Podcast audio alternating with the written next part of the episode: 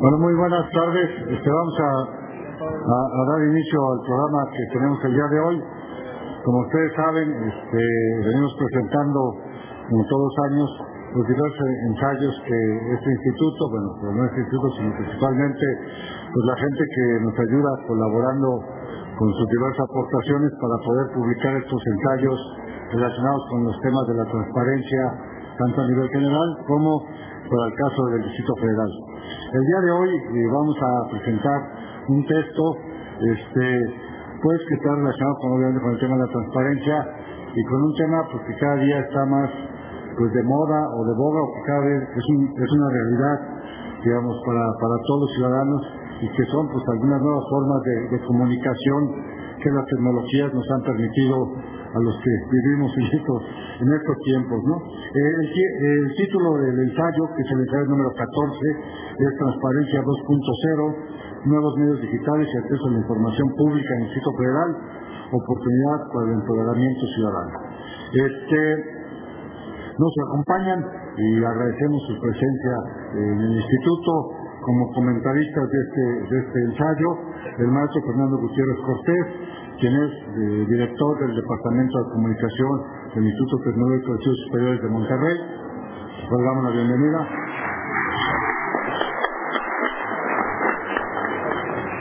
Eh, también está con nosotros el diputado Rodrigo Pérez Alonso González, quien es el presidente de la Comisión Especial de Acceso, a de acceso Digital de la Cámara de Diputados, al cual también obviamente agradecemos su presencia. Y bueno, este, están obviamente pues los, autores de, los responsables, para bien o para no, de, este ensayo, de este ensayo, el doctor Octavio Islas, quien hasta donde tengo entendido es académico e investigador en el Instituto Tecnológico de Estudios Superiores de Monterrey, y el licenciado Mauricio Gritón, que es coautor que estuvo como colaborador algún tiempo en este instituto y que ahora está colaborando también en el Instituto Tecnológico de Estudios Superiores de Monterrey, aparte de estar haciendo estudios de maestría, si, si, no, me, si no me equivoco. Bienvenidos, bienvenidos. Obviamente pues están en, la mesa los comisados Agustín Millán y el comisionado Salvador Guerrero, quienes fueron este, parte del comité editorial de, estos ensayos del año pasado y este donde el comisario Salvador Guerrero fungió como el presidente de este comité editorial y en esta razón y como moderador de esta mesa le doy la palabra. Buenas tardes a todos. Eh, quiero decirles que hace un momento comentábamos dos cosas que se asocian con el asunto de Internet que podrían poner a discusión algunas afirmaciones que acaba de hacer Oscar. Por ejemplo, el hecho de que Internet se está poniendo de moda es algo que decimos los que tenemos más de 40 años, pero todos aquellos que tienen entre dos años de edad y 33, como el diputado aquí en mi derecha, saben que es algo inherente al propio vocabulario que se despliega como una extensión cultural de sus propias posibilidades sociales y de socialización en general. Cuando pensamos en desarrollar este tema, aludimos a la, a la existencia de una teoría de la comunicación y a una teoría de las políticas públicas que se extiende al año de 1911, precisamente cuando nace Miles McLuhan, si no me equivoco, si es ¿no? y a una forma de creer y ver las cosas como parte de un todo en algo que algunos llaman media ecology, es decir, las cosas son parte de su contexto, que en términos educativos es como Pierre Bourdieu el hábitus, es como en términos de Carlos Marx este, la estructura sociopolítica, etcétera. Siempre hay un objeto y un entorno dentro del cual este objeto adquiere sentido y eso ocurre también con la tecnología y pues es algo que para quienes tenemos cierta edad pues eh, nos es difícil todavía entender la lógica de cómo lo tecnológico se vincula con la democracia, la pluralidad, las nuevas políticas públicas y los valores democráticos de nueva generación como son el derecho de acceso a la información. Entonces, eh, solo como introducción planteo esto, esta idea de, la generalización de un uso que algunos todavía no comprendemos, a pesar de que tratamos de comprometernos con ello, pero que otros lo tienen como eh, algo natural a su nacimiento social. En ese sentido, Me voy a permitir eh, ir introduciendo a quienes, eh, a los autores y después a los comentaristas de manera que podamos aprovechar lo que aquí puede relacionar tecnología con transparencia. según nuestros datos, por ejemplo, si no tengo mal este dato está aquí, de, de un total de este año llevamos 45.141 solicitudes de información, probablemente el 80% llega, se procesa por Internet. Entonces, es de enorme importancia. Las agencias especializadas acaban de publicar hace 15 días que alrededor del 33% de la población ya usa Internet en la República Mexicana. Entonces, sin más, voy a presentar a nuestro primer eh, autor, que es nuestro compañero eh, tanto de, bueno, es compañero en el Monterrey como compañero, ex compañero aquí en el InfoDF, que es Mauricio Butrón, licenciado en Ciencias de la Comunicación con especialidad en Comunicación Organizacional y candidato a maestro en Comunicación. Curso estudios de maestría en Ciencias en Desarrollo Sostenible dentro del Programa Nacional de Posgrados de Calidad becado por el Tecnológico de Monterrey y el Consejo Nacional de Ciencia y Tecnología se desempeñó en materia de transparencia y ejercicio del derecho de acceso a la información pública en este instituto entre 2006 y 2010, investigador del proyecto Internet Cátedra de Comunicaciones Digitales Estratégicas del TEC, Campus Estado de México. Actualmente es director adjunto de Razón y Palabra, primera revista digital en Iberoamérica especializada en comunicología. Entonces, adelante, bienvenido Mauricio. Muchas gracias.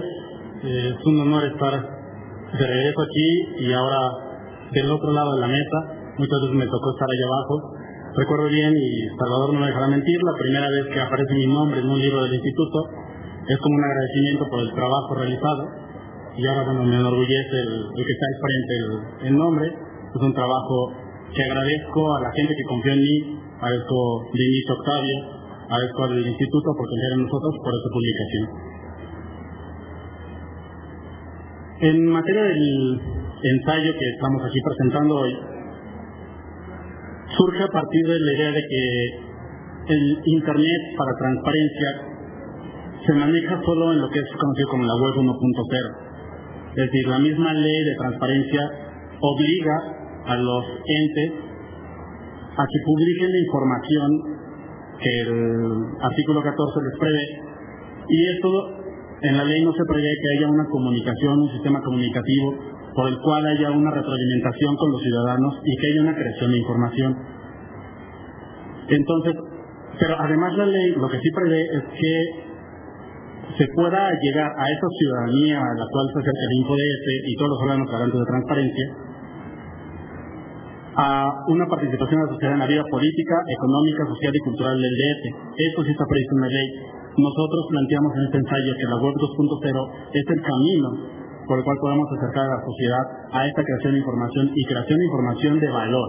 No, solo eh, crear conocimiento y no solo información que pueda estar navegando por Internet, sino que sea información de valor. Si hacemos un poco de recuento acerca de las etapas de la comunicación y enfocándonos un poco a la idea de McLuhan, que ya citaba el comisionado Guerrero, tenemos una etapa que es la preliteraria, donde la palabra lo principal, se maneja todo a través de la palabra. Viene una segunda etapa que es la Galaxia Gutenberg, donde ya se empiezan a trabajar unos soportes de, de imprenta, lo que más, por eso mismo se llama Galaxia, Gutenberg. Viene la etapa eléctrica, una tercera etapa, que es donde entran los medios masivos de comunicación.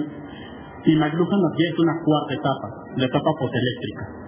Él habla de una aldea global donde finalmente vamos a estar todos conectados como si fuera una aldea y conocerlos. Actualmente podemos hacer ello y la transparencia no lo está haciendo al nivel que podría. Entonces, en la web 2.0, ¿qué pasa? Hay una producción y consumo. Ahí hay un prosumer, que es lo que se conoce como prosumer, que ya veíamos en etapas anteriores, donde quien produce algo también es consumidor. Pero en este caso lo que tenemos que sumarle es que eso que se produzca sea un contenido de valor que no nada más produzca como varios chavos actualmente lo hacen, varias generaciones jóvenes que se la pasan en el café internet, y lo que están haciendo ahí es generar contenidos que no tienen un valor real y que nosotros tenemos que abocar en transparencia que se generen estos contenidos con valor. Por lo tanto, no toda información es conocimiento necesariamente. Es decir, crear información no está creando conocimiento. Eso tenemos que tenerlo en cuenta cuando estemos creando información desde el instituto a través de la, de la web 2.0 o desde la estratega que se designe. Más adelante voy a hablar un poco de la estratega que estamos proponiendo. Para ello entonces tendremos que hablar de gobierno digital. Gobierno digital no es solo tener una página de Internet. Gobierno digital, de acuerdo a la OCDE, es el uso de la tecnología de información y comunicación y particularmente Internet como una herramienta para alcanzar un mejor gobierno. Es decir, este mejor gobierno se logra a partir de la participación ciudadana y de una mejor calidad de vida de estas personas estará al servicio del gobernado y no solo del gobernante. Otorgarle mayor participación al gobernado, permitirle empoderar. Con esto, con un gobierno digital correcto, vamos a lograr mejorar tiempos, costos en todos los procedimientos gubernamentales en los cuales impliquemos las tecnologías de información. Como ejemplo, en 2010, de acuerdo al último informe de labores del Instituto, el 91.3% de las solicitudes de información fueron ingresadas por sistemas electrónicos. Entonces, es el 91.3 del total de las solicitudes de 2010. Pero ¿cómo migrar entonces de transparencia 1.0, que la ley lo prevé, a la transparencia 2.0? Como decía hace rato, actualmente solo se comporta la información en una sola vía. Si entras a los portales de transparencia y no hay un sistema en el cual el ciudadano o quien accede a esta información desde cualquier parte del mundo pueda tener una comunicación directa con la gente que está gestionando esa comunicación. Algunos, en el libro, bueno, en el ensayo se presenta una tabla que en su momento se hizo un análisis de algunos entes que tenían algunos espacios de retroalimentación, pero no le daban seguimiento, es decir, generaban un foro de discusión, pero no había ningún seguimiento de foro. Incluso en uno de ellos, que se menciona aquí en el ensayo, solo estaba el foro y el único inscrito era el mismo administrador, ¿no? Con esta transparencia 1.0 hacia la 2.0 es importante alentar el empoderamiento ciudadano y su ejercicio del derecho de acceso a la información. Si el, uso, de Internet modificó en su momento a la iniciativa privada, es el momento en que deben modificar el uso que se le da a partir del gobierno. Actualmente las cámaras que ustedes compran ya tienen el formato para subir los, videos a YouTube. Es decir, la gente ya vende sus cámaras de acuerdo a las necesidades que están planteando en Internet. Pero en, el gobierno, en cuestiones gubernamentales, todavía no se hace. Estamos apenas empezando y vamos, yo creo que un poco retrasados en esta hora. Algunos ejemplos, está el Centro de Servicio Digital de la Secretaría de Finanzas, los que han ido aquí aparte del SA, bueno, te queda cerca, hay uno ahí donde tú puedes hacer pagos de multas, este, puedes eh, conseguir una copia de tu acta de nacimiento, también hay el pago de tenencia, y eso a través de un kiosco digital. Los ministerios públicos, si no me recuerdo, hace dos años fue cuando pidieron un, un premio por un reconocimiento por parte del instituto en materia de innovación de tecnologías. ¿Por qué podía ir a los ministerios públicos y ver en tiempo real en qué situación jurídica se encontraba el procesado? Actualmente ya ellos decidieron avanzar un poco más y tienen una aplicación para BlackBerry donde también puedes conocer esta información. En el caso del InfoDF está el sistema de mensajes cortos para la solicitud de información. Eh, si ingresas a una solicitud de información y decides que quieres aceptar tus notificaciones por vía de mensajes de SMS, puede hacerse. Y tengo entendido que, bueno, hasta ahorita no se sigue el proyecto, pero por lo menos estaba planteado para 2010, en el informe no lo vi, de tener también la solicitud de información vía SMS, ¿no? Supongo que es un trabajo que también se está tratando de desarrollar para sacar adelante, de tal forma que puedas solicitar información desde tu teléfono celular. En relación costo-beneficio que genera estas, estas tecnologías es mucho, ¿no? Pensemos en una campaña de comunicación a través de la web 2.0 si el presupuesto designado para una persona que se encarga de esto y ya tiene las computadoras y tiene los equipos, pues, el costo de esta campaña va a ser muy bajo y los beneficios van a ser muy altos. Entonces el uso de las tecnologías genera un costo-beneficio muy alto para toda organización que las implemente. Pero tenemos que limitarnos y no lograr, no dejar que la transparencia se vuelva o sea al servicio de la tecnología. Por el contrario, la tecnología tiene que estar al servicio de la transparencia. Las TIC, o tecnología de información y comunicación, deben emplearse de acuerdo al público que las usa y en la forma en que lo hace. No podemos mantener un mismo lenguaje para los jóvenes que están ahorita en redes sociales que para la gente de la Cámara de Diputados que tienen distinto lenguaje y que también están en redes sociales. Es cierto, las redes sociales no son la solución a la falta de empoderamiento social del derecho, derecho de acceso a la información pública, pero sí son una vía para alcanzarlo. Es decir, este ensayo no presenta la solución a el derecho de acceso a la información que muchas veces todavía no, la ciudadanía no está empoderada, pero es una propuesta de cómo generaciones jóvenes y como ya dijo el comisionado, generaciones que ahorita están ya involucradas en redes sociales también se pueden involucrar en el tema de la transparencia. Pero ¿cuáles serán las implicaciones de esto? El éxito, el éxito comunicativo en la web 2.0 dependerá del involucramiento mismo de los destinatarios. Es decir, si yo no logro una correcta gestión de quienes están en mi red social, si yo no logro formar una correcta red social a la cual pueda monitorear y a la cual pueda generar el conocimiento y pueda generar empatía con esas personas que están en la red social, de inmediato se van a ir. Yo tengo que poner atención en la gente que está trabajando en esa red social para poder generar un movimiento real. Es importante que se quite el estigma de que el gobierno tiene siempre la razón sobre lo que difunde. En una red social, en la web 2.0, es importante escuchar al público y hablarle. Y como caso reciente puedo poner el de Javier Sicilia. Genera una cuenta que se llama, bueno, arroba MX hasta la madre, para el movimiento que está realizando Javier Sicilia en la marcha que duró la marcha nacional de 10 días. Y la cuenta está definida como específicamente dice, cuenta difundida por Javier Sicilia para el diálogo ciudadano. Dice diálogo ciudadano en la definición de la cuenta. Tiene aproximadamente 13.000 seguidores esa cuenta, pero él no sigue absolutamente a nadie. El número de seguidores es cero, él no sigue a nadie. Pero ¿cómo vamos a generar diálogo? Y ellos están diciendo, bueno, la cuenta es para generar diálogo si no estoy escuchando a nadie. Entonces, en mis redes sociales que se crean en materia de transparencia es importante escuchar es importante dejar que platique la gente que está en esa red social. Y se tiene que también otras implicaciones. Un community manager, es decir, alguien que gestiona las redes sociales, pero que tenga el conocimiento tanto de redes sociales, de comunicación, de estrategias de comunicación, como también lo tenga del tema que se está abordando.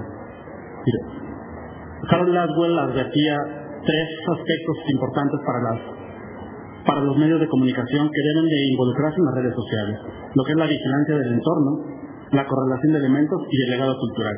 Sin estos tres aspectos, el community manager está destinado al fracaso. Las redes sociales pueden implicar prácticas intrusivas. hay que crear la red, no robarla. Aquí existe una dirección de datos personales, hay una ley de datos personales. Entonces no podemos jugar con la información que tenemos para crear nuestra red. Tenemos que lograr hacer una discusión correcta donde se invite a los ciudadanos o a la sociedad en general a conformar esta red, que se lleguen y se acerquen a la misma, pero por interés propio, no porque yo tengo una base de datos la cual voy a explotar, que desgraciadamente se sigue haciendo mucho, y bueno, a tener que hacer su trabajo desde el Instituto que protege los datos personales a nivel federal, para todas las empresas que están haciendo este trabajo. Por ende, bueno, el trabajo que tiene que ser community manager o la gente encargada de redes sociales específicamente, tiene que ser ligada de manera estrecha con la dirección de datos personales. Y otra implicación fuerte es que los límites de la privacidad son modificados por las nuevas, por las nuevas tecnologías. ser educador de la seguridad informática en las redes sociales. si vamos a enfocarnos desde el instituto o desde cualquier organismo, lo que se presenta en el ensayo, que volquemos la transparencia de la web 2.0, tenemos que ser conscientes de que hay ciertas barreras límites que tenemos que respetar. Y para eso, es donde más se va a involucrar a los datos personales. Quisiera concluir con una frase que ponemos en el ensayo. Darle importancia a la voz de la sociedad civil es la punta de creación de una infosociedad conformada por personas interesadas en el tema de la transparencia, que buscan mejorar la concepción que se tiene de la misma generan conocimiento y lo difunden. Se vuelven replicadores de los mensajes de transparencia y del derecho de acceso a la información pública. Es decir, ese este vuelco hacia la transparencia 2.0 no la podemos hacer desde una sola vía. Tiene que ser desde los dos sentidos de manera transversal. Gracias.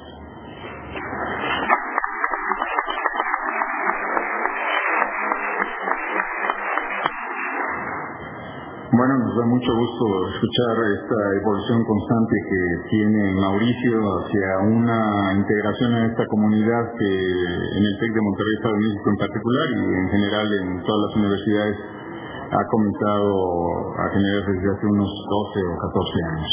Enseguida eh, les permito presentar al maestro Fernando Gutiérrez Cortés. Él es maestro en Administración de Tecnologías de Información y maestro en Comercio Electrónico los grados académicos ambos otorgados por la Universidad Virtual del Instituto Tecnológico y de Estudios Superiores de Monterrey. Cuenta con estudios de especialización en comunicación social y gobierno en el Instituto Nacional de Administración Pública. Es egresado de la licenciatura en comunicación del TEC de Monterrey, Estado de México.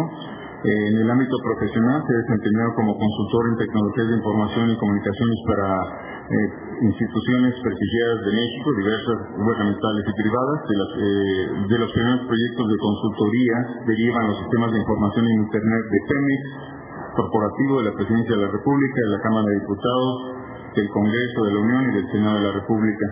Ha publicado numerosos artículos, a la fecha es miembro de los consejos editoriales de la revista Information Week México y Zócalo, y desde febrero del 2003 forma parte del Consejo de Reforma.com. Actualmente es el director del Departamento de Comunicación del TEC de Monterrey, Campus Estado de México. Fernando, adelante. Muchas gracias. Eh, quiero agradecer eh, en primer término al maestro Oscar Garrafón por eh, haber impulsado esta serie de ensayos y estos espacios también para el diálogo. Muchas gracias, Oscar. por supuesto también al doctor eh, Salvador Guerrero Chiprés, quien eh, es colega en el eh, Tecnológico de Monterrey, amigo, y también la cabeza detrás de esta importante colección de ensayos. Salvador, muchas gracias también por haberme invitado. Y por supuesto,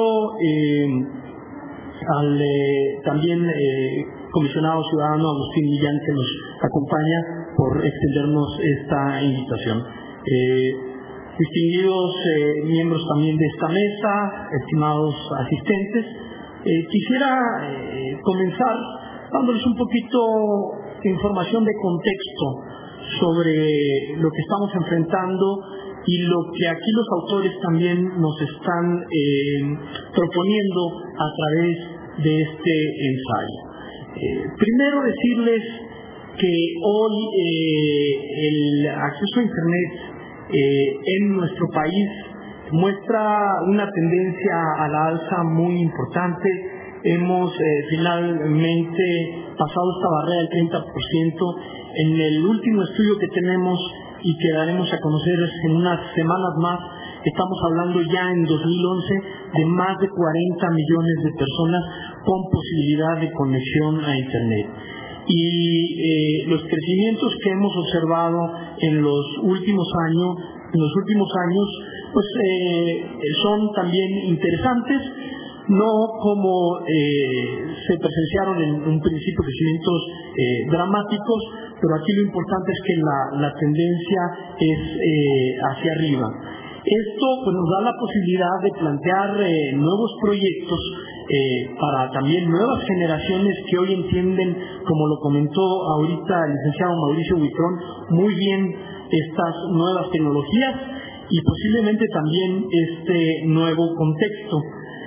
Sin embargo, Quisiera advertir que es eh, muy importante tener un marco que nos ayude a comprender cuáles pueden ser los posibles impactos para sacar el mayor beneficio de este nuevo entorno cada vez eh, más digitalizado. De este también se habla aquí en el ensayo y es eh, el legado de la escuela de estudiosos que se dieron a la tarea eh, de analizar el cambio tecnológico ya hace mucho tiempo.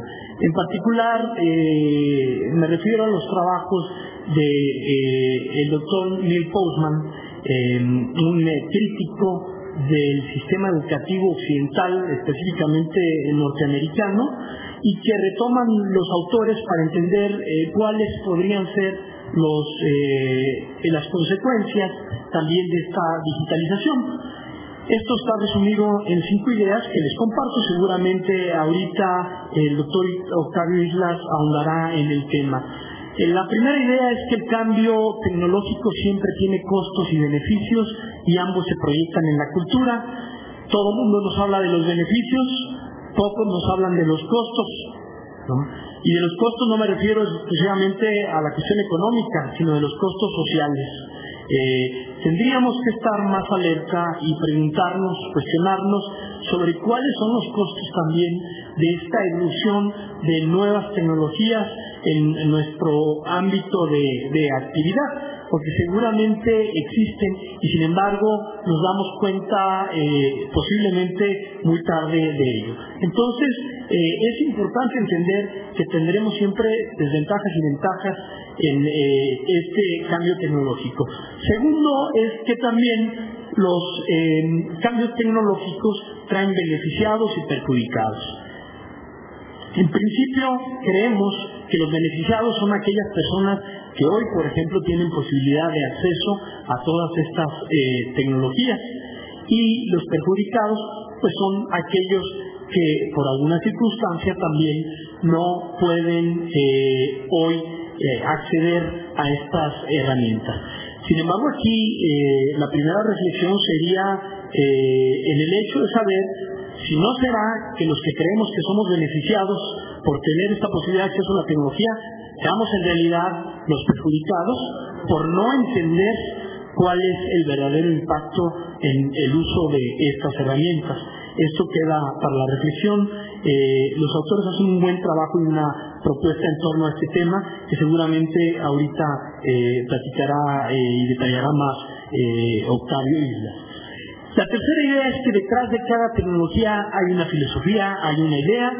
Nos hablaban eh, de esta primera estrategia fundamentada en eh, las oficinas dedicadas precisamente a la gestión de la información pública, la transparencia, eh, que se quedó muy ligada al concepto de lo que algunos denominaron la Internet 1, una Internet muy convencional, una Internet pues no tan participativa, no tan activa como la que encontramos eh, en, lo que han denominado algunos la web 2.0 o internet 2.0 y precisamente esa es una de las propuestas de los autores el eh, ver, el analizar estas nuevas herramientas y poder incorporarlas a esta actividad porque además eh, los estudios demuestran que estas nuevas generaciones están utilizando mucho este tipo de herramientas y demandan otro tipo de interacción que la que fue concebida hace algunos cuantos años.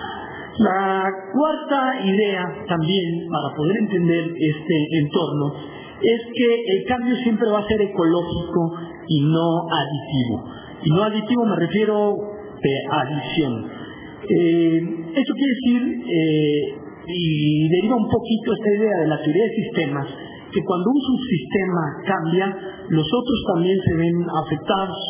Eh, en este sentido, el cambio es como la mezcla de la cultura y eh, de la erupción también de estas eh, tecnologías. Nosotros somos diferentes desde que llegó a nuestras vidas medios convencionales como la radio, desde que llegaron, perdón, la radio, la televisión, la prensa escrita, y nos está sucediendo algo similar con la llegada de estos eh, nuevos eh, dispositivos, de estas nuevas herramientas, las computadoras con conexión a Internet, computadoras de escritorio, posteriormente las computadoras eh, inalámbricas, las laptops, notebooks, y ahora también las tabletas y los teléfonos celulares que hoy nos permiten también acceder a este entorno. Entonces, cada uno de estos dispositivos nos ha reconfigurado nuestra actividad, ha afectado nuestra vida y dependiendo de la cultura el, resultado es muy diferente. Entonces es importante entender cómo eh, se da esta apropiación, sobre todo en un país eh, como el nuestro. Y la eh, quinta y última idea para entender este cambio tecnológico es que eh, tendemos siempre a mitificar a las tecnologías. Y esto pues nos llega de los cambios que, o nos de ser ciegos pues en cuanto a los cambios que, que se avecinan. Eh, seguramente hay mucha gente que todavía considera que el libro eh, es una útil herramienta en el soporte tradicional, pero si ustedes esto se lo preguntan a las nuevas generaciones, difícilmente mantienen este referente, porque estas generaciones, eh, y aclaro, que tienen posibilidad, porque es una cuestión muy importante, de acceso a estas tecnologías, tienen otros referentes. Estas generaciones leen libros pero a través de dispositivos, usando tabletas digitales, usando incluso celulares, usando sus computadoras eh, personales. Entonces, es muy importante entender esto. En el ámbito comercial lo hemos visto. Aquellas industrias que no lo han entendido han tenido grandes eh, problemas. Eh, hemos sido testigos de grandes compañías, y esto es en el ámbito internacional, que han anunciado en los últimos meses su quiebra precisamente eh, por no adecuarse a este tipo de entornos. Eh, y bueno, esta es también una alerta para entender eh, que, las cuestiones no pueden seguir presentándose de la forma como lo concebíamos anteriormente. Entonces, es muy importante tratar de trabajar en contra de este vicio de mitificación de las tecnologías, porque esto nos va a ayudar a entender qué es lo que viene y después poder, poder decidir eh, de una forma inteligente si esto que se presenta puede ser aprovechado para un eh, beneficio mayor de todos eh, nosotros. Y es precisamente en, estas ideas, con una propuesta muy concreta, lo que hacen los autores en este ensayo. Nos hacen reflexionar en torno a estos cambios que están presentes y ante posibles eventualidades que se pueden eh, venir, que podemos enfrentar en un tiempo bastante corto. Eh, yo quisiera nada más cerrar esta intervención con una idea eh, muy interesante que incluso ha sido acogida por algunas organizaciones y tiene que ver con la visión, hacia dónde movernos. Y hago esta analogía. Yo creo que el éxito de algunas personas, por ejemplo, los deportistas, eh, y en particular en el caso del fútbol, no es eh, el de ir hacia donde está el balón, sino de ir hacia donde va a estar el balón. Yo creo que eso es lo que distingue a algunas personas son muy buenas del resto de las de los demás. Eh, yo creo que tenemos una buena oportunidad ahora para tratar de entender eh, a través de este ensayo qué es eh, lo que está adelante, poder reflexionar y tomar las mejores decisiones para beneficio de nosotros. Muchas gracias.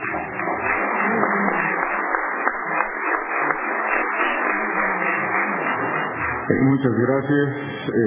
me parece que aquí también hay una pregunta que queda en el aire. ¿Qué pasa cuando todo el mundo coincide en esa visión de dónde va a estar balón y ya no hay forma de distinguirse que eventualmente nunca ocurre o que ocurre como una posibilidad hipotética. Al Chicharo no le pasa.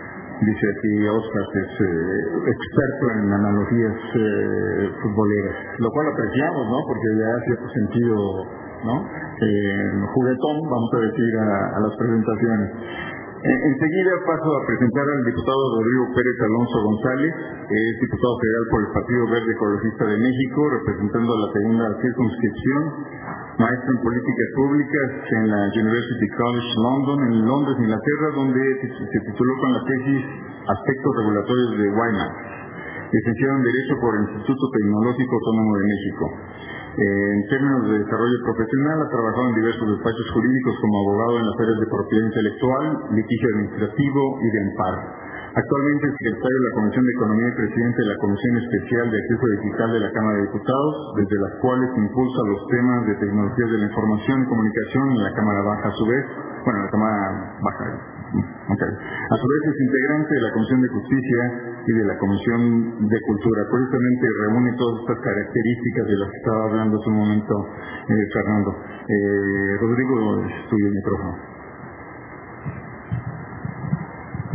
Muchas gracias y gracias por supuesto a los comisionados eh, ciudadanos de, este instituto y por supuesto felicidades y gracias por la invitación a comentar este ensayo a Octavio Islas y Mauricio Huitrón. Como ustedes saben y ya oyeron de estos eh, ponentes que están compartiendo la mesa o con los que estoy yo compartiendo la mesa, pues las redes sociales y sobre todo el Internet ha sido instrumentos, han sido instrumentos fundamentales para la transformación en términos de la comunicación política que se vierte entre los ciudadanos y los eh, gobernantes.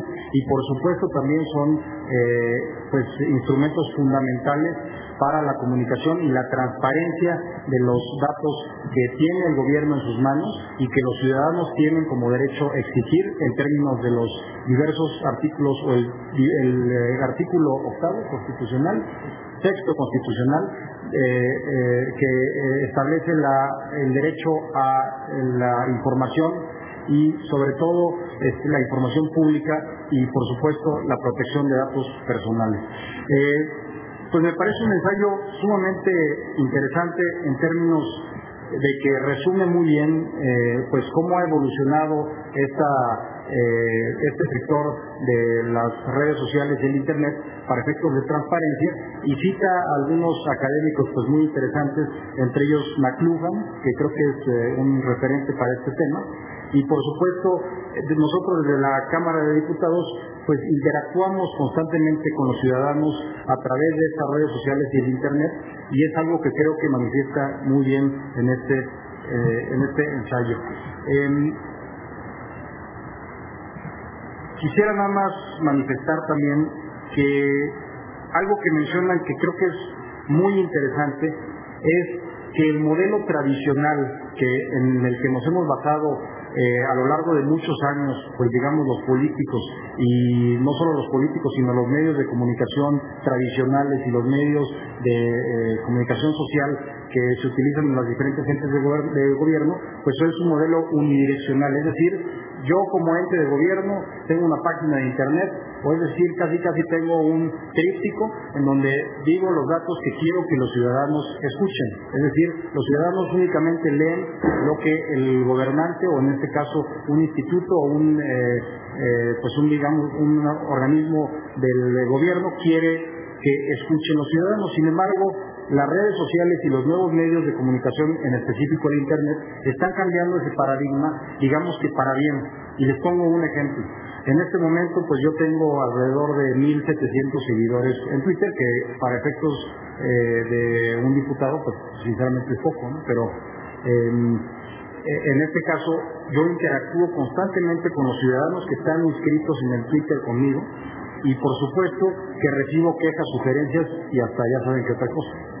Entonces, creo que es algo, eh, es un ejercicio muy sano, porque significa que los ciudadanos están conscientes y están permanentemente en contacto, en este caso con los diputados federales, para hacerles exigir y hacerles manifestar sus inquietudes en términos de las actividades que realizamos. Y por supuesto, entonces este modelo de comunicación unidireccional se rompe a través de estas redes sociales, algo que mencionan aquí en forma muy clara, y tenemos ahora un modelo bidireccional, es decir, de dos vías de comunicación con los ciudadanos, con la industria, con eh, académicos, con diferentes eh, pues participantes en la sociedad que exigen esta información y en caso en el caso específico de la transparencia exigen información en forma rápida, eficaz y eficiente. Es decir, eh, exigen esa información en términos pues que podríamos manifestar aquí eh, que lo hacen muy bien aquí en el Instituto eh, de Transparencia del Distrito Federal, eh, de Acceso a la Información, perdón, del Distrito Federal. Em, mencionan, pues me parece también que otra cosa que mencionan muy bien y me parece pues muy interesante es que estos medios de comunicación de Internet, redes sociales y todo lo que tiene que ver con este eh, medio de comunicación que es el Internet, rompen con los medios tradicionales. Es decir, lo que les mencionaba hace un momento. Tradicionalmente nosotros, en los años, si ustedes, si ustedes recuerdan los años 70, 80, incluso principios de los años 90, estamos todos acostumbrados, incluso ahora, estamos acostumbrados a escuchar información a través de los medios de comunicación tradicionales, es decir, los medios de comunicación como el radio, la televisión. Escuchábamos y veíamos a través de medios audiovisuales algo que el gobierno y tal vez incluso los medios de comunicación querían que escucháramos. Ahora, algo que mencionan aquí muy bien en este ensayo me parece muy interesante es que ya los usuarios no solo somos pasivos, sino que generamos también las noticias. Y se lo tomo en el caso particular de un servidor. Em, tradicionalmente, si yo hubiera sido diputado en los años 70, que por cierto no había nacido hasta el 78, si hubiera yo sido diputado en los años 70, eh, para yo mostrar las actividades que, que realizo, etcétera, pues tal vez dependería primero del, permiso del presidente, que eso es algo, un modelo de gobierno pues ya diferente, ¿no? Pero segundo, eh, las actividades que difundieran los medios de comunicación. Sin embargo, ahora yo tengo el privilegio y la oportunidad de comunicarme con los ciudadanos y generar las noticias a través de estos medios sociales. Y no solo a través de Twitter, sino de Facebook, de una página de Internet, de por supuesto del correo electrónico, que es un medio un poco más, un poco más viejo, y generamos ya esa información. Es decir, ya no somos usuarios pasivos y por supuesto, como lo mencionan aquí, ya los propios usuarios generan sus propias noticias. Cualquiera de ustedes incluso, si tienen una cuenta de Twitter, pueden sacarme una foto, igual y me estoy rascando mal, estoy tomando una bebida y dicen, bueno, el diputado borracho, algo, algo por el estilo. Eso también es un riesgo, puede sacarse de contexto esa información. Sin embargo, están ustedes generando información y por supuesto están generando una noticia que difunden a sus diferentes seguidores. Y por supuesto también se menciona en este ensayo uno de los riesgos de toda esta información y toda este, eh, esta gama y ecosistema de eh, datos que se generan a través de Internet tienen, por supuesto, un riesgo. Un riesgo que también es un riesgo tradicional en los medios de comunicación, por ejemplo, si vemos una fotografía en un periódico, es que me tomen ustedes una fotografía en este momento, que yo estoy tomando un vaso de agua y digan, está tomando un, eh, vodka.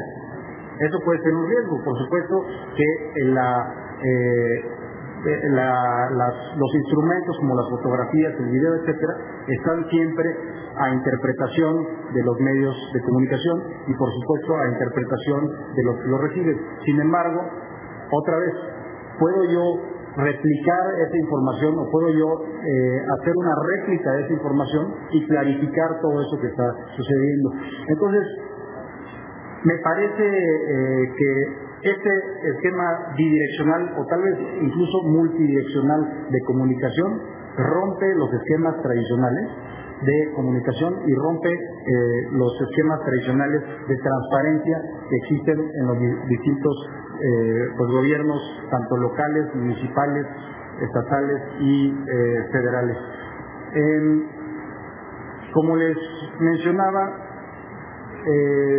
creo yo que en el contexto de la transparencia, pues es muy fácil ya acceder a toda esta información, a esta riqueza de información que existe en Internet, en las redes sociales. Y por supuesto, eso también depende de cuánta información están publicando los eh, diferentes entes de gobierno, y en este caso los entes de gobierno del Distrito Federal, cuánta información están dispuestos a comunicar a sus, eh, a sus clientes, por así decirlo, o a los gobernados. Entonces, eso es una parte fundamental. Sin embargo, creo yo que seguimos, y lo mencionan muy bien aquí, seguimos ese modelo de eh, comunicación unidireccional. Si ustedes se meten en una página, por ejemplo, a la página de, eh, no recuerdo cuál es el nombre, pero donde se sacan las licencias o donde se sacan todos los transportes, la, la Secretaría de la Central, ustedes se meten y pueden ver los requisitos para sacar una licencia. Sin embargo, eh, y si no me equivoco, igual aquí me corrigen, no tienen ustedes una vía, digamos, en el chat, en donde pueden comunicarse con un funcionario de la CETRAVI para que les expliquen con mayor detalle cómo es que funcionan los requisitos y qué más se necesita, además de los requisitos que están ahí. No le van a decir la mordida, obviamente, pero les van a decir, bueno, eh, tienen que sacar tres copias, etcétera. Eh, y eso creo que es muy importante e incluso eh, pues también el teléfono es parte de este medio bidireccional de comunicación que incluso se menciona aquí. El teléfono está todavía dominando este, eh, esta, estas solicitudes de información. Lo hacen eh, incluso los ciudadanos a través de este medio que es de telecomunicaciones, que es el teléfono. Y lo ideal, creo yo, para este instituto y para el Distrito Federal en sí, es que se hiciera mucho más a través de Internet. En, un servidor es de, bueno, representa al Estado de Nuevo León y en el, tanto el Estado de Nuevo León como el Distrito Federal son dos entidades federativas y un Distrito Federal, por supuesto, en donde existe mucho más acceso a Internet. El acceso a Internet es fundamental para que exista este derecho a la información. Por supuesto, en la medida en que todos ustedes como usuarios tengan acceso a las redes de telecomunicaciones, al Internet y a todas estas nuevas tecnologías, pues pueden accesar a toda esta información en mucho mayor medida y con mucho mayor eficacia. Pero desafortunadamente eh, en México pues tenemos un mercado de telecomunicaciones altamente concentrado, es lo que comentábamos hace unos momentos. Entonces, si ustedes ahorita quieren mandar una fotografía de su celular, les cuesta cuatro o cinco veces más que en países más desarrollados en estos temas.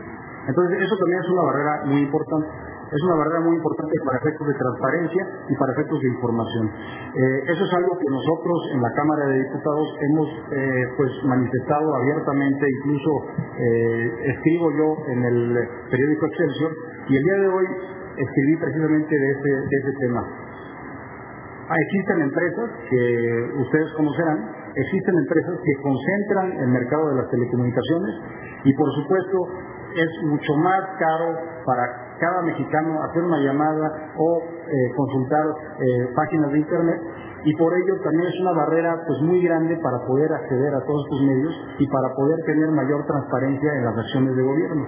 Entonces, creo yo que ese es un tema eh, pues muy importante y que creo que en un ensayo posterior creo que se podría manifestar, por supuesto, para, para efectos de mayor transparencia y mayor dinamismo en este sector. Pues eh, es un ensayo, por supuesto, muy interesante, sobre todo desde la perspectiva de transparencia. Es un ensayo que reúne los elementos eh, teóricos eh, sobre la transparencia y sobre los medios de comunicación y en específico de la comunicación con los ciudadanos.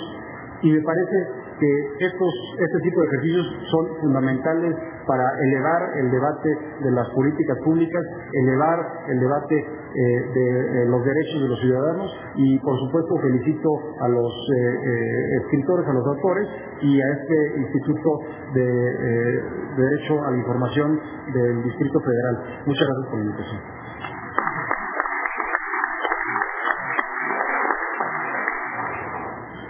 Bueno, solo quiero insistir en que se discute frecuentemente en las universidades acerca de las noticias y de su naturaleza social y se habla de la mitificación de la tecnología y de sus capacidades digitales y hay un pequeño problema en tanto a creer que uno puede hacer noticias a partir de Internet. En ciertos movimientos sociales sí se convierte en noticia y se convierte incluso en cambio histórico, pero en general, ¿cuál es el equivalente del noticiario de López Dóriga?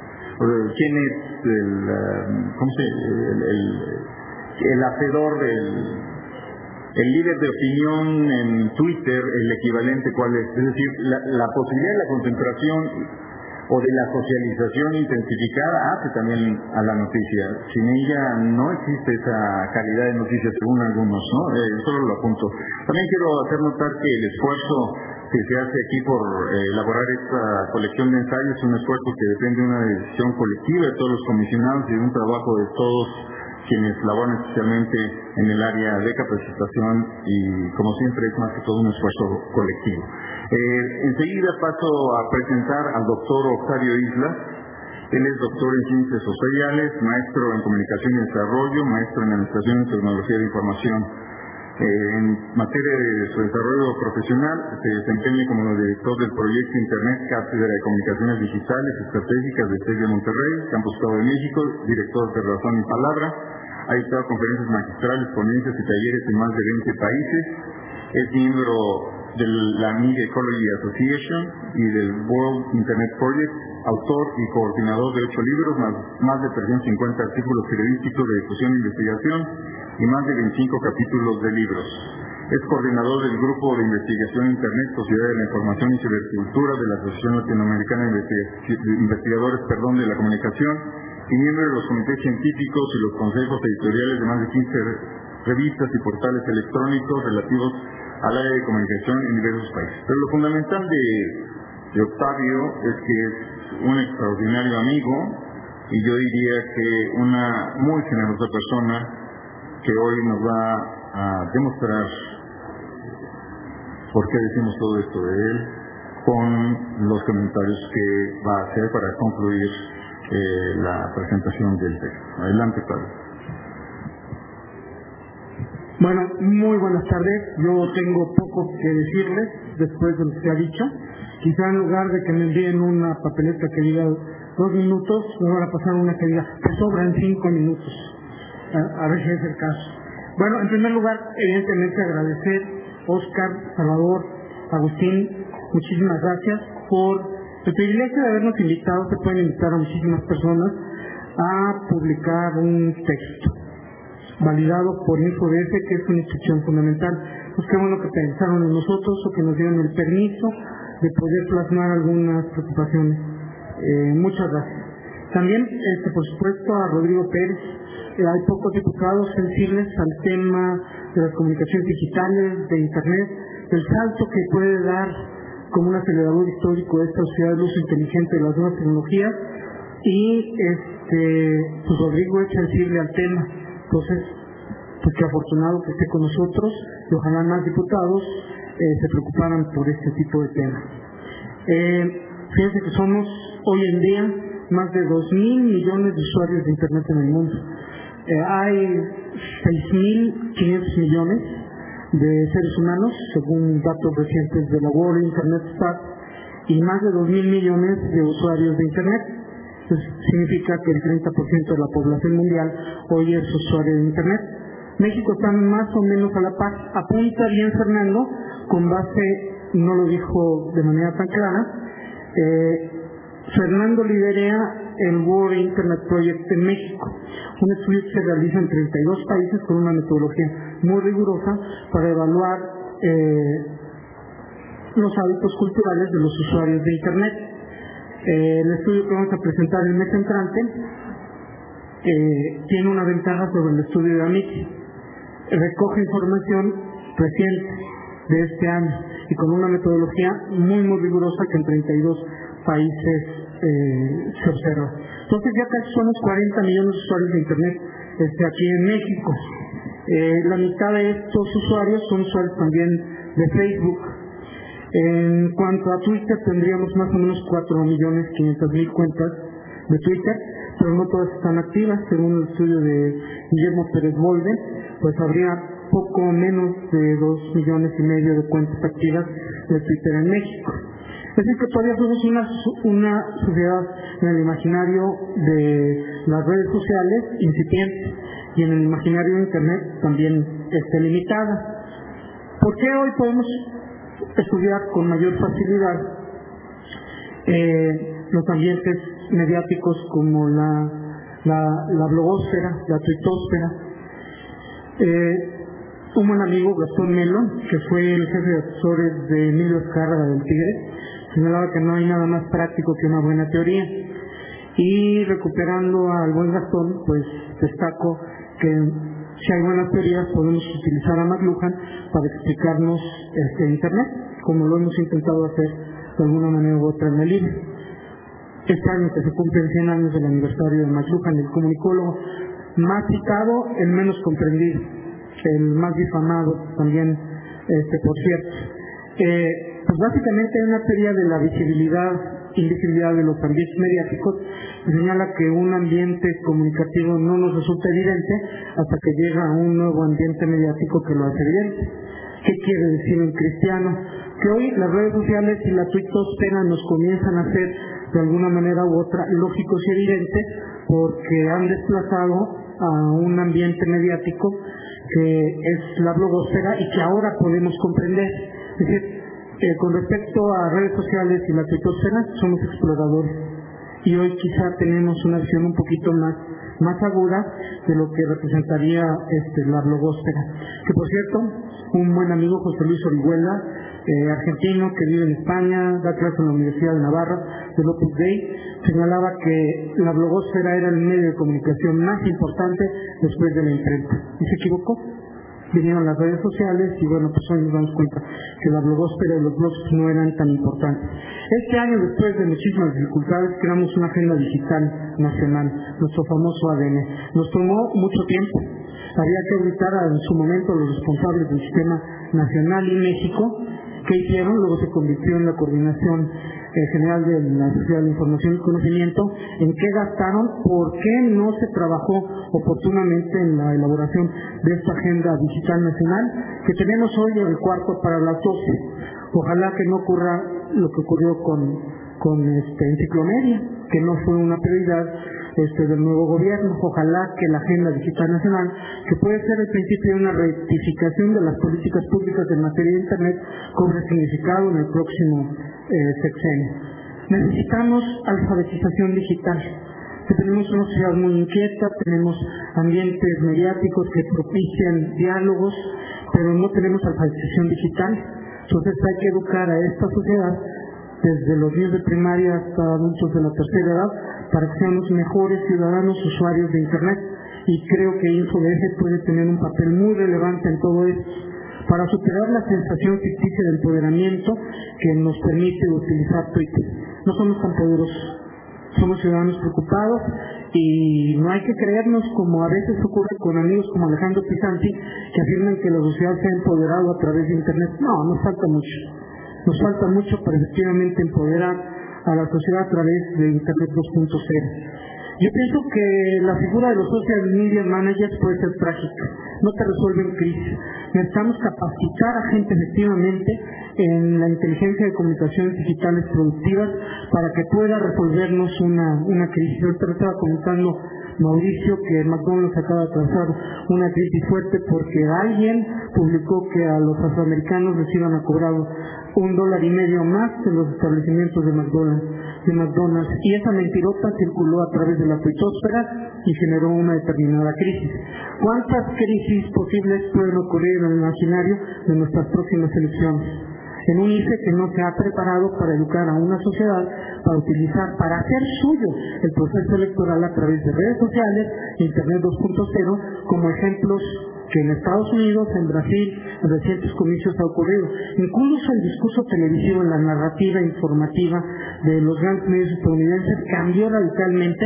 No tenían a sus López Dóriga, sino tenían, recogían a final de cuentas lo que la gente estaba haciendo en, Internet y cómo determinadas herramientas permitían ubicar mejor sus casillas, se ejercía periodismo ciudadano. Vamos, la gente hizo suyo el proceso electoral con institutos electorales que pensaron que el proceso es de la gente y no de la institución ni de los funcionarios y hay que darle a la gente la posibilidad de que haga cosas y las puede hacer muy inteligentes eh, en Internet. Entonces hay esa asignatura pendiente, la alfabetización digital. Eh, hay que elaborar una estrategia para una cultura de la transparencia en InfoDS. Es decir, en materia de economía hay quienes piensan que más importante que la tecnología es la cultura de información de una sociedad. Yo lo creo. Ahí está la tecnología. No la aprovechamos del todo bien, tenemos cuotas terriblemente arbitrarias y un ancho de banda limitadísimo que nos impone Carlos Slim, pero, pero sí podemos hacer mucho en materia de cultura de información. Eh, qué bueno que, perdón, eh, Rodrigo, yo tengo más followers que tú, tengo casi 4.000, pero qué bueno que en un momento dado la vida pública no se determina por followers. Yo me imagino en un momento dado en este eh, en este nuevo parlamentarismo virtual que podríamos derivar de Internet 2.0 a Chespirito con 80 mil followers, en un momento dado la abuela supernova también más o menos con 150 mil legislando sobre asuntos públicos. No, qué bueno, qué bueno que son los diputados los que en un momento dado pueden hacer algo y lo deben de hacer porque esta cultura de información que demanda cambios bien importantes en materia de educación, que demanda al final de cuentas convertir en una prioridad la educación digital para estos nativos digitales. No ni nativos digitales que pueden utilizar las tecnologías de información para transformar en materia de oportunidades el imaginario educativo. Hoy nuestro sistema educativo, ese sindicato perverso que tenemos en materia de educación, no lo permite. Eh, Noam Chomsky, con esto termino y creo que nos faltaron tres minutos, pero como ya terminé. Eh, señala que la calidad de una democracia se determina a partir de la capacidad que tienen las personas para participar en los asuntos públicos. En Internet nos viene oportunidad. Mucha gente, más gente, más mexicanos pueden participar en asuntos públicos. Si en un momento dado convertimos en una política de InfoDF esta necesidad de contribuir a una cultura de información ciudadana, pasar a la transparencia 2.0, que es el sentido de nuestra obra. Y hablando de 2.0, no dejo de hacer una observación. La mayoría, me siento extraño porque la mayoría de los libros que en los cuales he participado han sido con Fernando, todos los libros hasta este, que participo con Mauricio, que fue mi alumno. Pues yo creo que también estoy en mi etapa intelectual 2.0 y transité pues, a una etapa quizá diferente donde tenemos que repetirnos menos Fernando y yo porque nos repetimos yo creo que mucho y este, escuchar más a esta nueva generación que hoy son nuestros maestros. Educación 2.0 es eso también, que los alumnos se vuelvan nuestros maestros. Muchas gracias.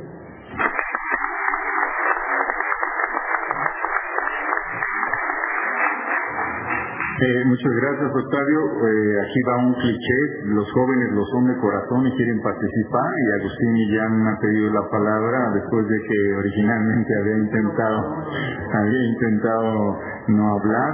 Eh, y además porque es una de sus pasiones precisamente, yo creo que también por tus hijos, de alguna forma, lo digo porque conozco esa relación tan especial que tienes con ellos te has conectado con, con, con esas tecnologías como un medio para conectarte con los valores de otras personas y ha planteado una serie de ideas muy importantes para el instituto. Le doy la palabra al funcionario Millán, quien compartió la responsabilidad de sacar adelante, eh, digamos, la supervisión del proceso de los ensayos junto con la dirección de capacitación.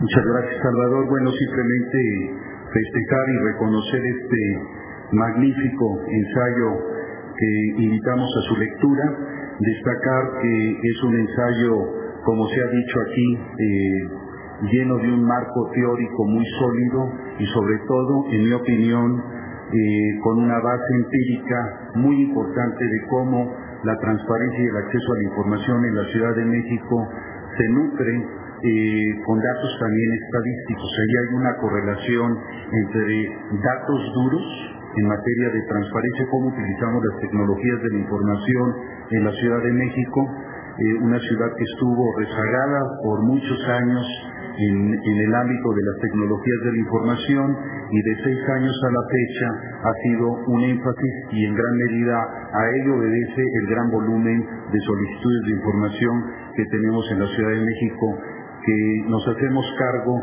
también ha puesto en jaque a las instituciones y a los operadores, a los titulares de las oficinas de información pública, que agradecemos su compromiso con el tema y su esfuerzo cotidiano. Muchas gracias a todos los titulares de las oficinas de información pública que nos acompañan el día de hoy. Eh, simplemente referir que hace no más de un par de semanas las Naciones Unidas declararon al Internet como un derecho humano fundamental. Y tenemos que hacernos cargo de esta premisa donde también las redes sociales eh, pues son eh, digamos un mecanismo como ya se ha dicho aquí de comunicación fundamental.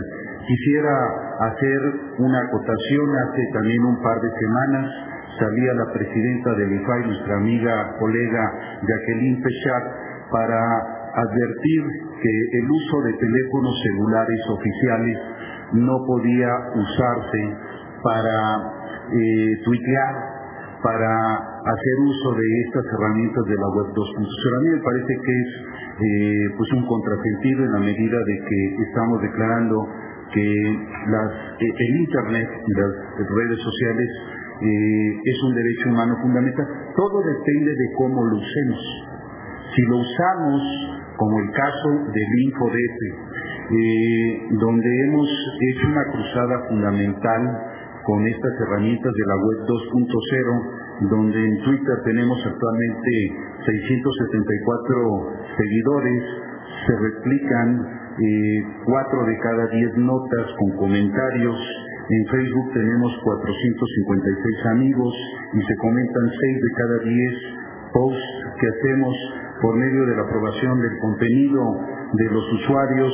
En YouTube apenas tenemos 19 usuarios y este canal es el de menor crecimiento, aunque tiene un importante número de consultas, 5.630 reproducciones, refiere en un periodo de tiempo muy corto que vamos en una senda correcta, que hay un número importante de, usuarios que va creciendo y nosotros estamos apostándole a alimentar de contenidos útiles que favorezcan la transparencia, la rendición de cuentas y que genere confianza en nuestras instituciones públicas. Muchas gracias, Salvador, por la oportunidad de hacer este comentario.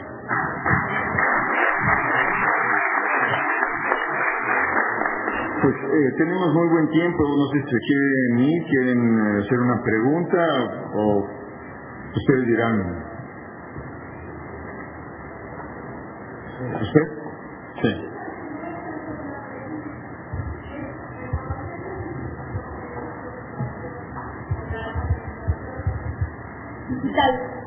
que comenta el doctor Islas, nosotras capacitamos el año pasado a 35, 45 mujeres para que aprendieran todo este uso de la tecnología y ahí pudieran ellas acceder al derecho eh, al ejercicio del derecho. Y es algo muy importante, yo me siento muy contenta de escuchar todos estos comentarios y me voy feliz con, el, eh, con este ensayo que además nos va a servir no solamente para crecer en conocimiento, sino para replicarlo y tener algunas categorías muy, muy interesantes. ahorita yo acabo de descubrir que soy migrante por la edad que tengo, ya no podría ser nativa, ¿verdad? Pero bueno, la verdad, muy, muy buen ensayo. Y muy digerible, ¿eh? Gracias. Eh, ¿Alguien más? Eh, ¿Sí? Si no puedes decir tu nombre, se me olvidó preguntar su nombre. Solo es Luis. Mi nombre es José Aguirre, estoy adscrito al Consejo de la Judicatura de la de Información Pública. Eh, una pregunta como tal, estamos hablando de la web 2.0 cuando las tecnologías de la información ya está hablando de una web 3.0, lo que es la, la web semántica. ¿Qué trabajos o qué opinión tienen de eso? Porque están hablando de hay que apuntarle a donde va el balón cuando la web 2.0 ya tiene rato acá, ¿no? Entonces, han hecho investigaciones acerca de lo que es la web semántica, hablan acerca de lo que es la transparencia focalizada. Cuando se puede hablar de una transparencia focalizada, focalizada inteligente al implementar tecnologías de web semántica y que no se ha visto nada de eso. Otra, ¿qué tanto hablan ustedes de eh, homogeneizar la plataforma? Vaya, no tanto utilizar lo que son las redes sociales convencionales como Twitter o Facebook o lo que decían, o bloguear, sino utilizar una, una plataforma tecnológica propia del gobierno, donde los blogs fueran implementados por las oficinas de información pública, donde los chats fueran implementados por la oficina de información pública, etcétera, etcétera. ¿Qué opinión tienen al respecto? Eh, no sé, Octavio, Fernando, Mauricio. Bueno, el imaginario del, de Internet 3.0 es uno de los posibles. Evidentemente la web semántica recuperaría la visión de Tim Berners-Lee, que por cierto negaba la 2.0, pero bueno, ya instaló en la 3.0, quiere decir que actualizó su repertorio de preocupaciones para por lo menos afirmar la posibilidad de una web semántica. Cierto, mucha información que buscamos en Internet eh, resulta, eh, resulta en eh, necesitamos ser más intuitivos, pero también una opción en la cual Fernando es experto técnicas de web searching que formarían parte de este repertorio de alfabetización digital para y ha formado investigadores y periodistas que utilizan estas técnicas para aprender a investigar con Internet, que es posible. Eh, uno de los derroteros, no necesariamente al cual tiene que transitar Internet 2.0 es el 3.0, porque en el futuro no hay una línea recta, todas son probabilidades y sistemas de inteligencia artificial, la combinación de sistemas de aproximación, de referencia, eh, pueden en un momento dado, como ya están utilizando también en redes, estoy aquí y eso implica ser localizable, pues un imaginario nuevo de servicios.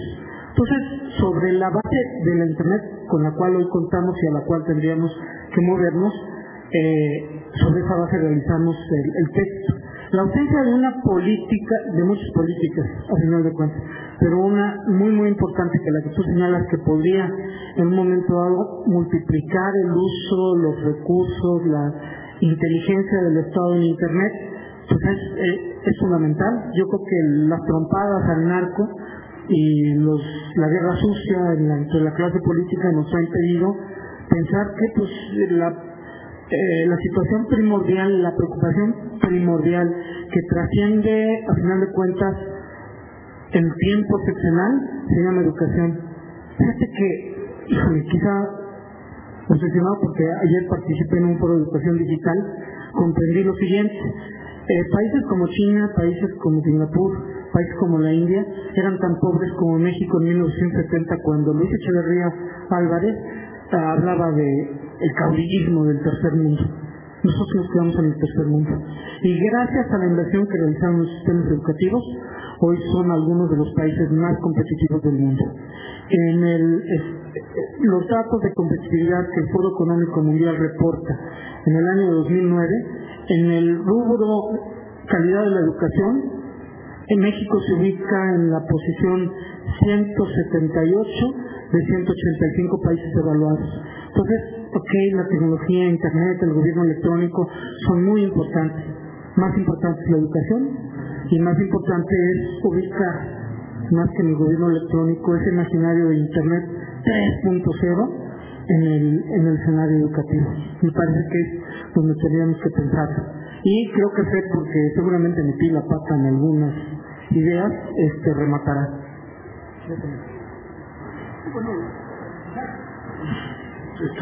Sí. Lo que quisiera nada más eh, agregar es que eh, sí es eh, una cuestión muy importante. Las organizaciones están viendo hacia la web semántica. la gente está ya, los expertos están vaccinando que en los próximos años veremos una serie de agentes haciendo el trabajo que actualmente pues, las personas todavía hacen en, en Internet. Hoy eh, nosotros tenemos una serie de agentes analizando información ya metido un poco en este sentido de una web inteligente. Eh, quizá lo que muchos de nosotros en algún momento pensamos, ¿no?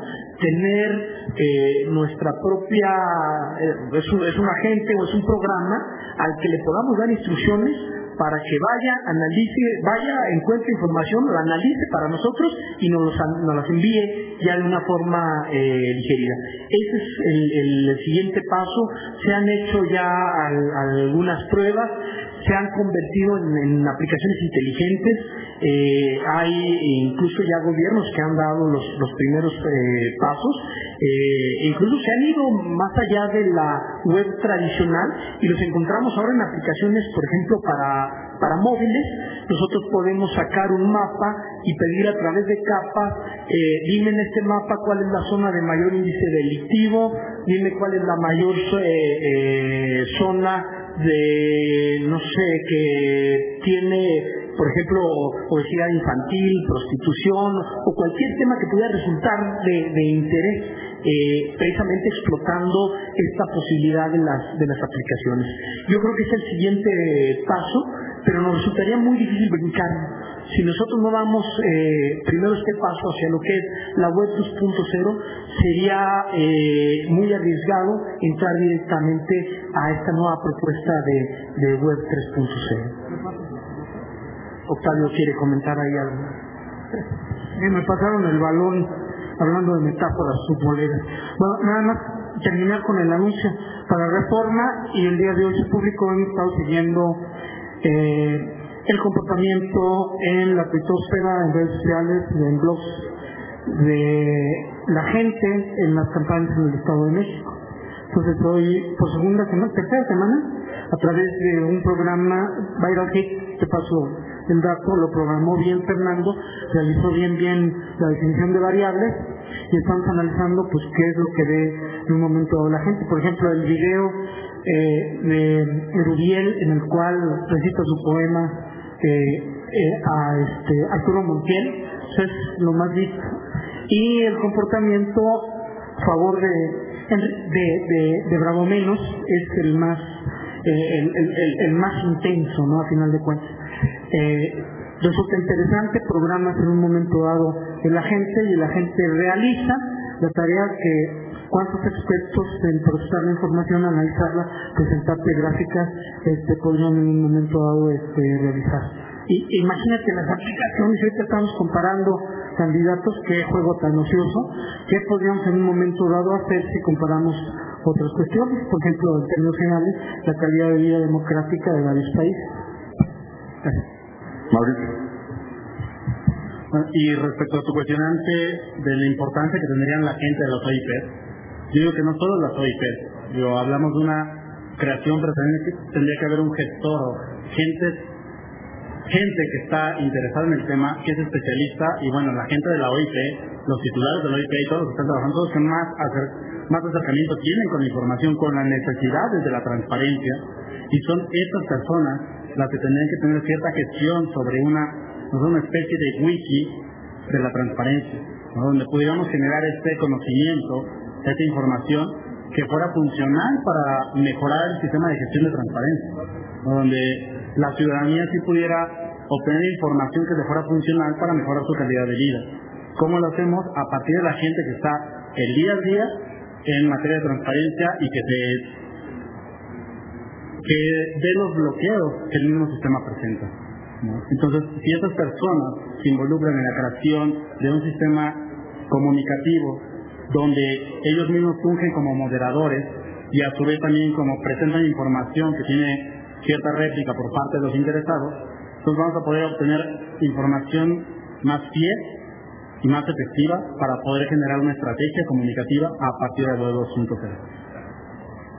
Eh, vamos a pedirle al comisionado presidente, maestro Oscar Guerra que mm, dirija un mensaje y cierre la sesión que estamos realizando hoy. Gracias, Salvador. Bueno, eh, son cosas creo que muy, muy interesantes. ¿verdad? Felicitar a los autores de, este ensayo. Y creo que algo que es muy importante es que, como se decía, es importante una nueva, una nueva teoría, pero también lo importante, y creo es a veces estas grandes teorías que pues, nos hacen pensar en esta aldea global o a veces en cosas pequeñas, ¿Cómo las podemos relacionar con cosas muy concretas y específicas? Por ejemplo, el trabajo de una OIP o el trabajo de un instituto de transparencia, etcétera. Eh, eh, eh, en ese sentido, me gustaría comentar algunas cosas. quiero, obviamente, al igual que con Salvador y Agustín, que fueron miembros de este comité editorial, déjenme decirles que ustedes pasaron por la aprobación, digamos, de estos autores y todos los de comisión de este, otros miembros del comité editorial, que son aparte los que finalmente definen, los comisionados conducen, pero ellos como externos definen, el doctor Néstor de Buen, quien es este, profesor de mérito de la UNAM, el maestro Jorge Islas, profesor de la Facultad de Derecho y el abogado general de, la UNAM, y bueno, alguien que bueno en este tema pues también es digamos una gente pues que, ha estado trabajando, el doctor Raúl Trejo de Darde, quien es investigador de sus investigaciones de la UNAM, quienes fueron miembros también de este comité editorial, ¿no? Entonces, este, pues creo que esto nos habla, pues digamos, de la calidad del trabajo para poder pasar con estos gurús, algunos de ellos en términos de, estas materias. Yo, el único comentario que quería realizar, y que ha sido una preocupación de nuestro instituto, es, digamos, eso de a dónde va la pelota, que me gustó mucho, creo que es importante, pero la cifra que si es 30, el INEGI trae otra cifra, yo creo en la del INEGI porque es censo, aunque puede tener un rezago, etcétera, etcétera, pues digamos, no me importa si es del 5 o 30, simplemente me habla de 30-70. La voy a dejar ahí. Y entonces tenemos un problema a veces de un país totalmente desigual. Y eso no, y esta cuestión puede generar, y según los estudios económicos, ha generado una desigualdad mayor. Eso hay que decirlo con datos. a, a mayor, digamos, acceso a las tecnologías, pues este, hay, digamos, se agudiza la concentración del ingreso y de muchas otras cosas en los países.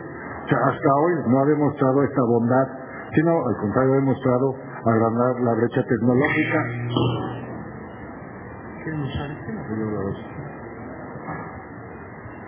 La, la brecha... Es un contra la brecha.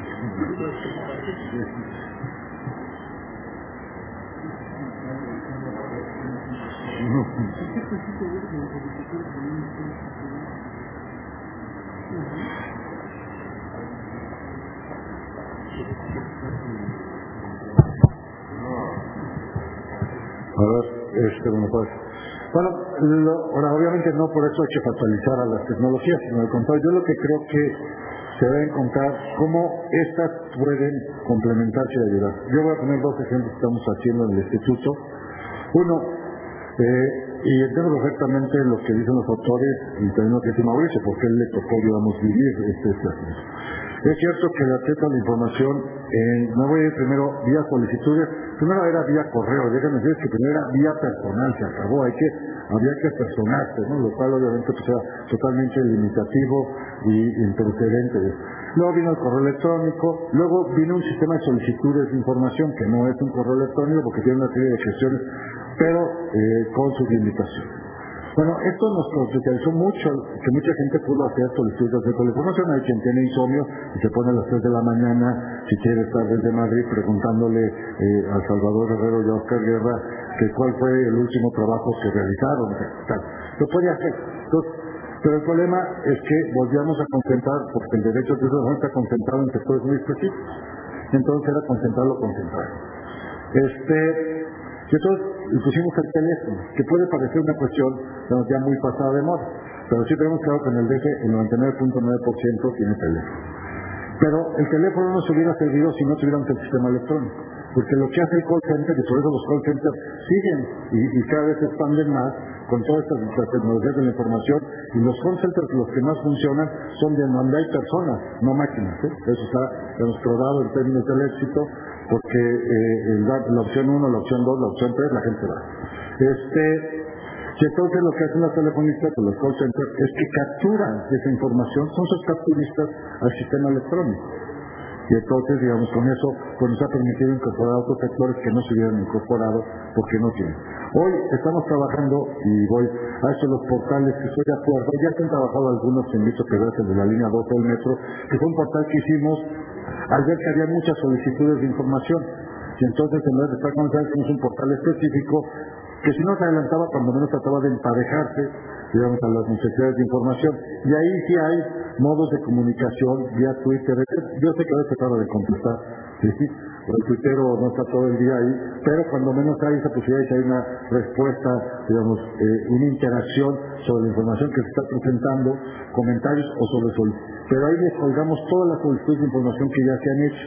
Entonces ellos pueden buscar, y en vez de esperar 10 días si esta solicitud ya la hizo alguien, pues solamente pueden encontrar la respuesta a esa, misma solicitud. Y en eso estamos trabajando una cosa que se llama la ventana única de transparencia, que tiene esa idea en un solo portal, tener toda la información, pero que no sea solamente de ida, sino también tengamos las cosas de, los ciudadanos para poder, perfeccionar esas ventanas o esos portales ciudadanos. Pero si nos quedáramos hasta ahí nuevamente, otra vez estaríamos preferenciando a un solo sector. Eh, de nosotros no depende si el país va a tener el 100% y no lo va a tener rápidamente.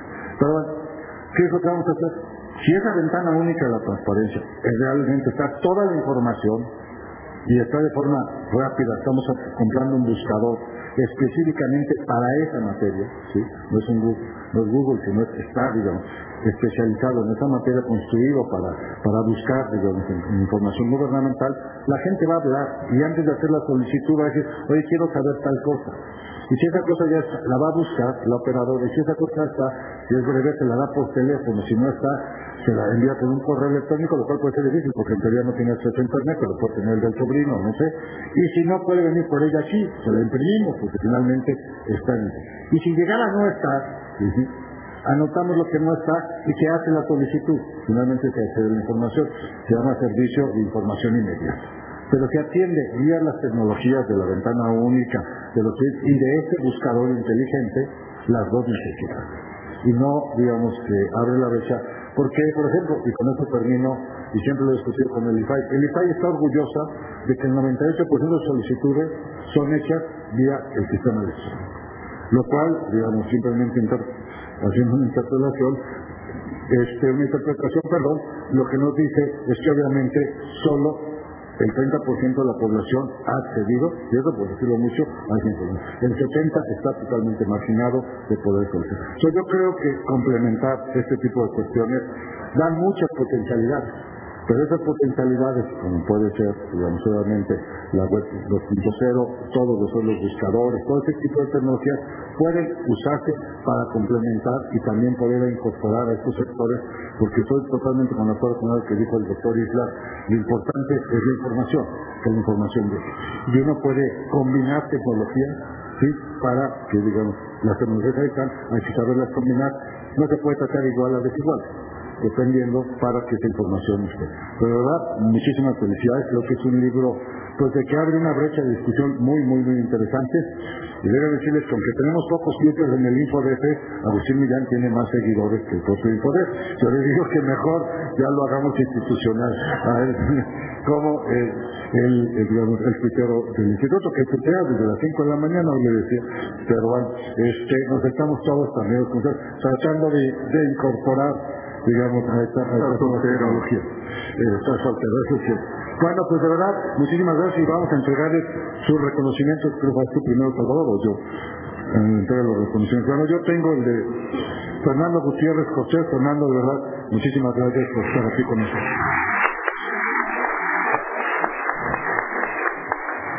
Mauricio Buitrón Gómez, Mauricio.